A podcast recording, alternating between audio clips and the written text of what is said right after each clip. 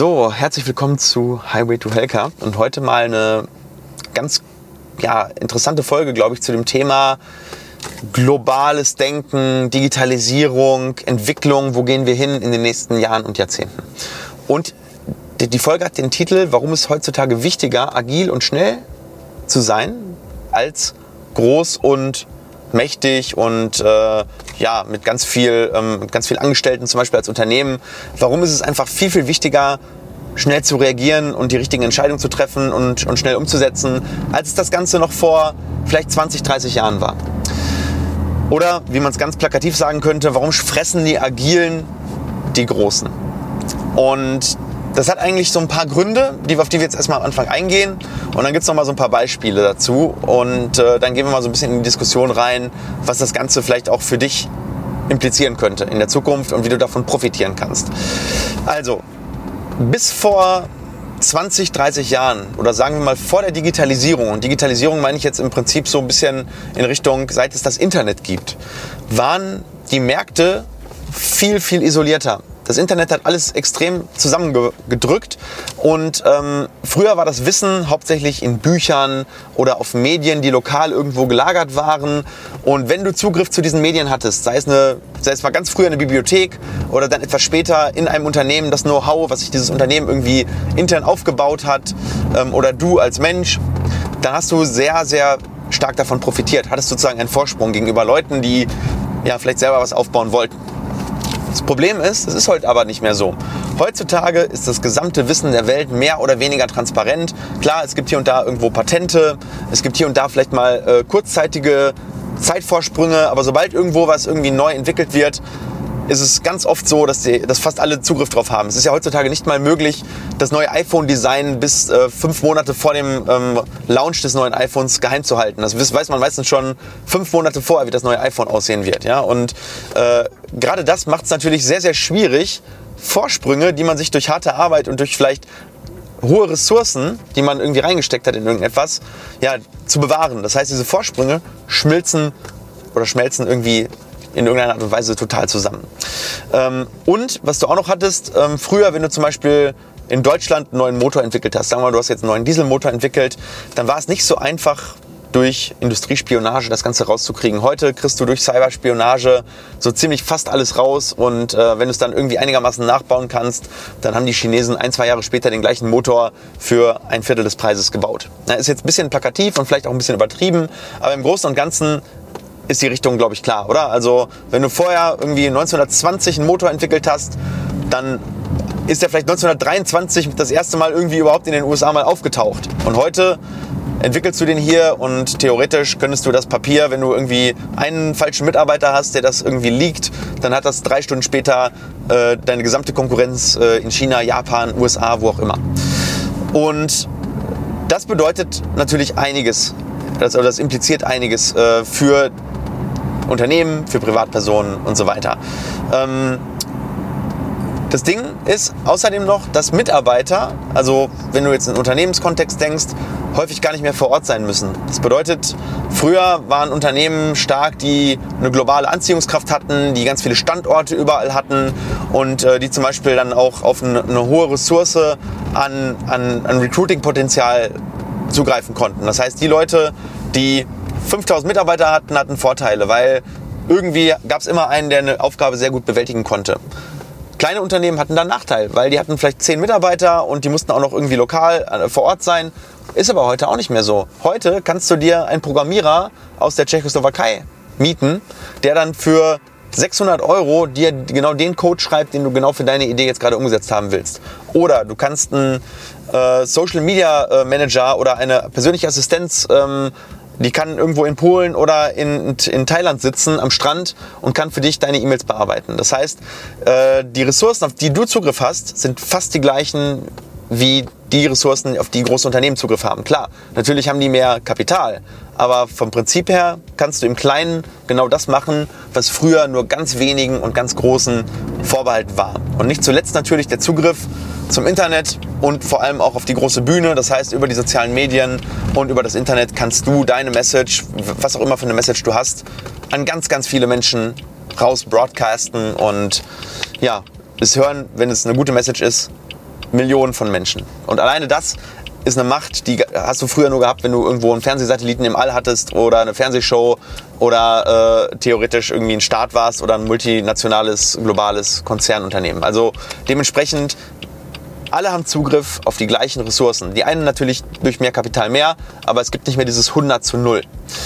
Und nehmen wir mal ein Beispiel. Nehmen wir mal einfach mal ähm, digitale Produkte. Digitale Produkte werden heutzutage von immer kleineren Teams in immer kürzerer Zeit mit immer mehr Impact designt. Ein gutes Beispiel dafür ist WhatsApp. WhatsApp kennt jeder. Es hat mittlerweile, ich glaube, zwei Milliarden Nutzer oder auf jeden Fall mindestens ähm, eine Milliarde Nutzer. Ich weiß jetzt nicht die genauen Zahlen, aber es ist so, WhatsApp wurde von etwa 50 Leuten programmiert und für 17 Milliarden Euro, nicht Dollar, 21 Milliarden Dollar, damals 17 Milliarden Euro an Facebook verkauft. Was früher unmöglich war, dass 50 Mitarbeiter einen derartig großen Impact generieren, ist durch die Digitalisierung sogar die Regel geworden. Ja? Das heißt, äh, die größten Unternehmen sind heutzutage meistens nicht irgendwelche Unternehmen mit Hunderttausenden von Angestellten. Nehmen wir mal vielleicht Amazon als Ausnahme, weil die noch sozusagen einen zweiten Anteil an ihrem Geschäftsmodell haben, der nicht digital ist. Aber die meisten Riesenunternehmen haben hauptsächlich digitale Geschäftsmodelle und erwirtschaften pro angestellte Mitarbeiter das 10, 20, 30-fache wie ein, ein Unternehmen wie Aldi oder Mediamarkt oder irgendwas, wo Menschen noch irgendwo in Geschäften arbeiten und Zeit gegen Geld tauschen.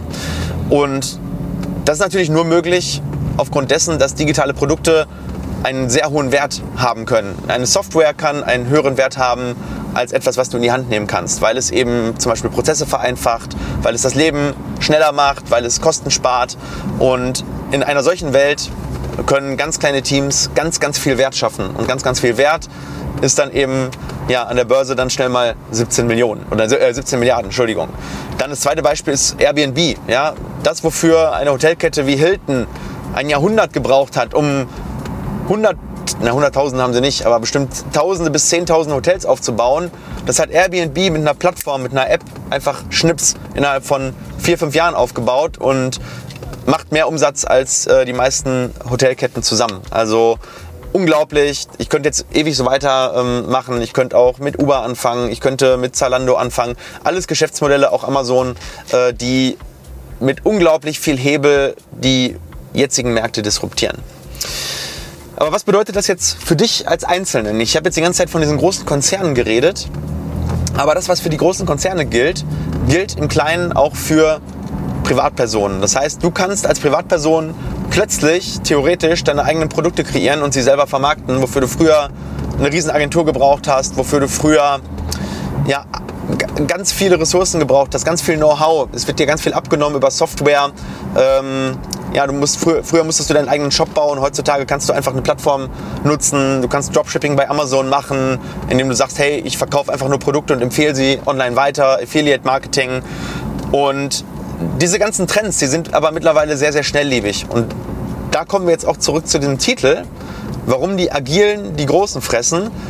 Heutzutage ist es viel, viel wichtiger, einen Trend frühzeitig zu erkennen, als vielmehr irgendwie ganz lange eine Sache zu perfektionieren. Also denjenigen, der mit 18 in die Schule geht und mit 25 dann seinen Abschluss macht im, äh, an, der, an der Uni und dann mit 60 noch immer von dem gleichen Wissen profitiert, das wird es im 21. Jahrhundert nicht mehr geben. Also zumindest nicht äh, in den im zweiten, dritten, vierten Jahrzehnt des 21. Jahrhunderts, weil das Leben so viel schnelllebiger geworden ist und weil die, weil die Zyklen, in denen Wissen aktuell ist oder bevor es veraltet ist, immer, immer kürzer werden.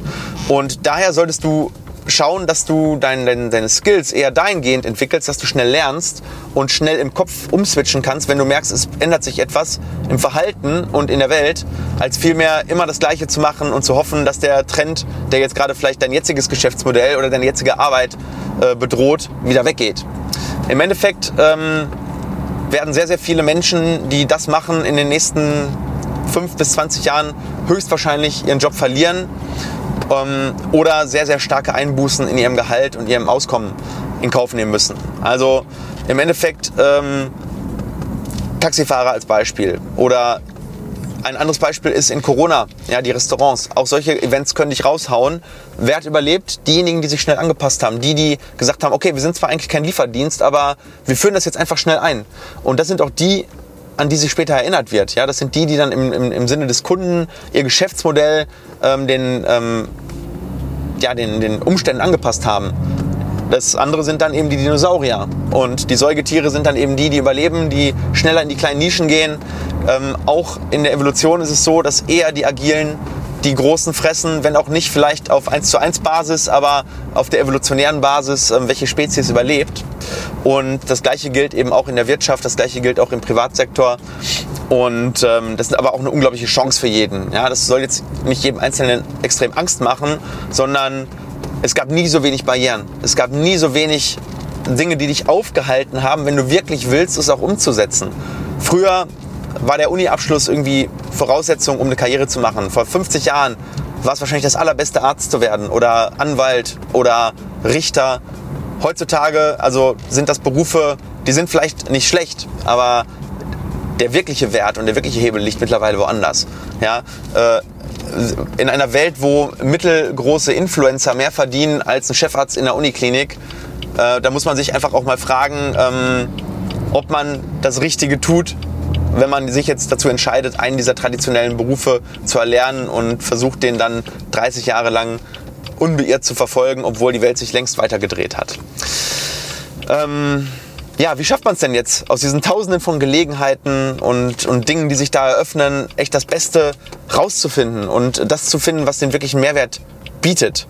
Und ich glaube, dass es darum geht, wirklich viel zu hinterfragen, sich auch mal die Zeit zu nehmen, ähm, sich selbst zu hinterfragen, dass man auch viel Vernetzung betreibt. Ich glaube, das neue Gold ist, sind Beziehungen, Menschen, die auf dem gleichen Level ticken, die einen vielleicht ähm, weiterbringen, weil ich glaube, wir sind in so einer Art Beziehungszeitalter und nicht mehr im Informationszeitalter.